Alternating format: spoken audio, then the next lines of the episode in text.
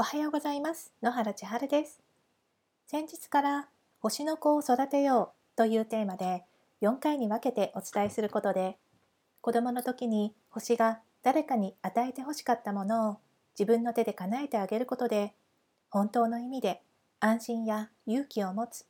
星を育むためのヒントをお伝えしようと思います。ご自分の月星座に該当する星座の部分をご覧ください。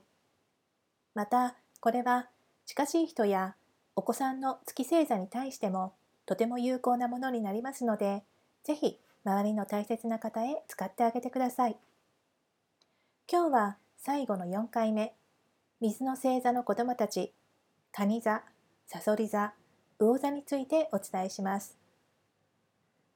水の子供たちはお友達の気持ちに寄り添う優しい子だと大人から褒められるでしょう。しかし、褒められたそばから弱虫だ、内気すぎると困り顔を見せられたりします。水の星座は優しい星ですが、その優しさというのは相手の身になったり、かわいそうなものに弱かったり、そういう意味での優しさです。言い換えれば、人の気持ちに敏感なのが水の星座です。ですから、困っているお友達の助けになってあげようとすることもあれば、人の気持ちを考えずにずけずけと乱暴に接してくるお友達には怯えてしまい、泣いてしまったり、逃げてしまう傾向があります。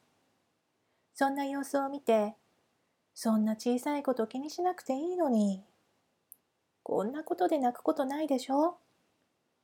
こんなものの何が怖いの？と大人が困っている様子を見て自分がお母さんや先生を困らせてしまったと水の子供たちはなおさら傷つくのです。それが他者から見てどんなに小さなことでも何でもないことでも本人が苦しいと訴えるのであればその感情が受け取るものこそが真実になるのだということ水の星座たちは体感として理解していますですから自分の傷を癒し成長とともに心をタフに育てることで相手の傷を受け止め癒すことができるようにパワーを癒すことができるパワーを持つようになるのです。ここまで聞いてくださってありがとうございました。今日も素敵な一日を。野原千春でした。